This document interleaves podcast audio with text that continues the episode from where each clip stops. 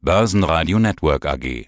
Die Expertenmeinung. Mein Name ist Timo Emden, ich bin Marktanalyst seit über 14 Jahren und zertifizierter Blockchain-Experte der Frankfurt School of Finance and Management. Experte, alles was mit Blockchain zu tun hat. Wo steht denn jetzt der Bitcoin-Kurs zum Zeitpunkt unseres Interviews und wo steht Ether zum Zeitpunkt unseres Interviews? Aktuell für eine Bitcoin-Einheit müssen Anleger 43.616 Dollar auf den Tisch legen, für eine Ether-Einheit ja, roundabout 3.300 Dollar. Also mehr oder weniger im Vergleich zum Vortag unverändert, leicht im Plus. Schauen wir uns die Fed an. Warum die Fed? Was hat das mit Kryptowährungen zu tun? Und auch mit Ihren Kommentaren zur Inflation. So könnten in zwei Monaten sogar die Zinsen in den USA schon bei 2% stehen. Die Inflation, ist die jetzt gut für Bitcoin oder ist Inflation schlecht für Bitcoin? Eins vorweg, Inflation ist per se gut für Kryptoassets, sprich für Bitcoin und Ether. Allerdings die viel entscheidendere Frage natürlich, was macht die US-Notenbank FED beziehungsweise auch die EZB hierzulande?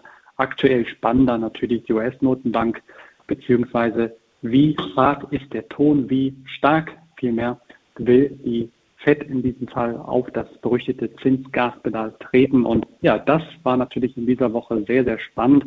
Hier hat eine FED-Vorsitzende, Lyle Brenard, nämlich ja, verlauten lassen, dass man hier doch einen forcierten Zinserhöhungszyklus einschlägt.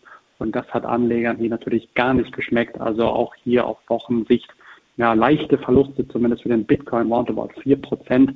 Und denn ganz klar, für die Kryptoassets, welche natürlich auch hier als hochvolatil gelten, hochriskante Anlageklasse gelten, sind steigende Zinsen im wahrsten Sinne des Wortes Gift spielen natürlich Zinsen eher dann zinstragenden Assets wie etwa ja, US-Staatsanleihen, US-Staatspapieren in die Karten.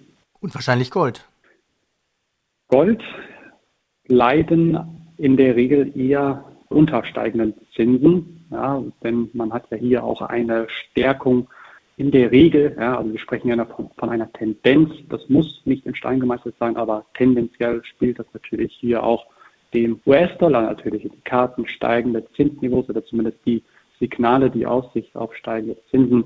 Die Anleger, ja, ich würde nicht sagen, dass sie flüchten, aber sie suchen natürlich jeden Tag nach neuen Assets, welche hier Zinsen abwerfen und starke Zinsen eben auch hier in Aussicht gestellt sind. Das ist dann, wenn es dazu kommen sollte, dann beispielsweise der US-Dollar.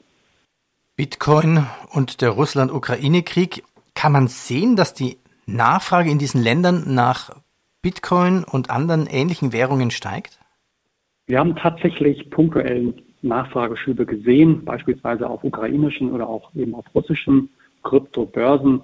Das bedeutet ganz konkret, das Handelsvolumen ist hier auch signifikant gestiegen, ja, äh, teilweise zwischen 200 300 Prozent.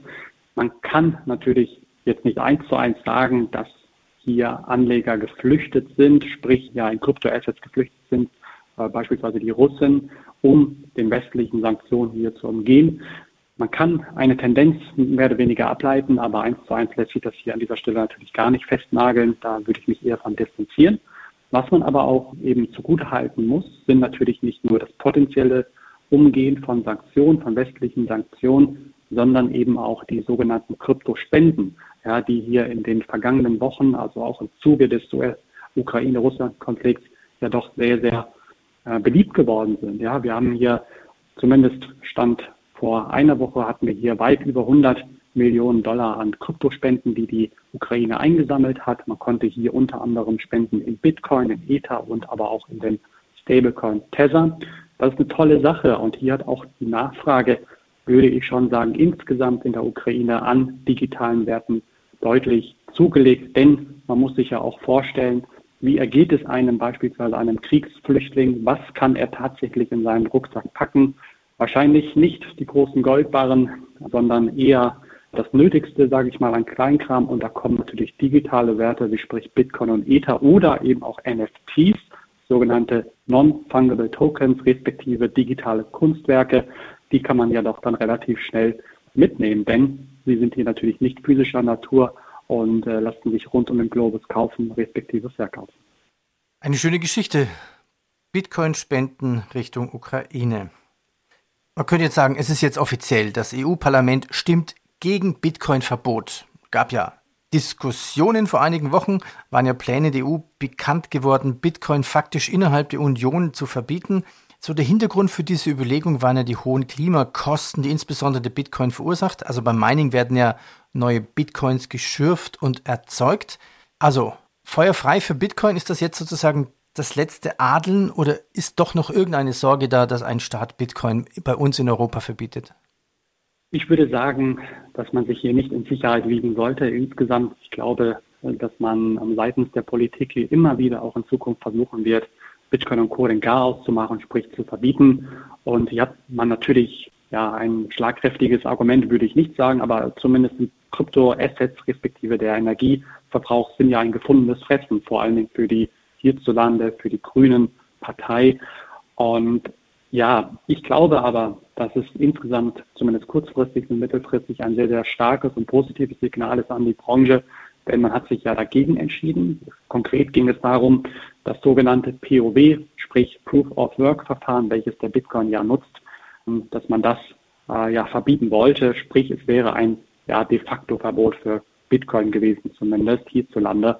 Das ist vom Tisch. Das lässt Anleger natürlich erstmal aufatmen und auch durchaus positiv, optimistisch in die Zukunft schauen, denn man muss ja gerade diesen schmalen Grat, ich nenne es mal einen Drahtseilakt auf dem Seil, sprich auf dem Drahtseil, welches die Regulierungsbehörden, respektive auch natürlich die EZB oder eben auch die EU insgesamt, das Europäische Parlament hier bewältigen muss. Auf der einen Seite wichtig, Terrorfinanzierung, Geldwäsche, also Verbrechertum, auch natürlich zu unterbinden, ja, auf der anderen Seite aber eben nicht Innovation auszubremsen. Und das ist ein sehr, sehr schmaler Grat.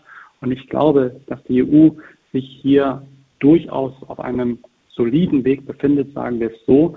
Denn es gibt natürlich auch hier ähm, das oder der jüngste Entscheid vielmehr ähm, das Aus für anonyme Zahlungen, für das Aus für anonyme Kryptozahlungen, das man ja auch geschlossen hat vor wenigen Wochen Mhm. Hat ähm, ja den, sage ich mal, den Anlegern auch hier gar nicht geschmeckt. Also man, man ist sich nicht so ganz eins, wie es weitergehen soll. Es gibt durchaus auch Kritik an den Entscheidungen.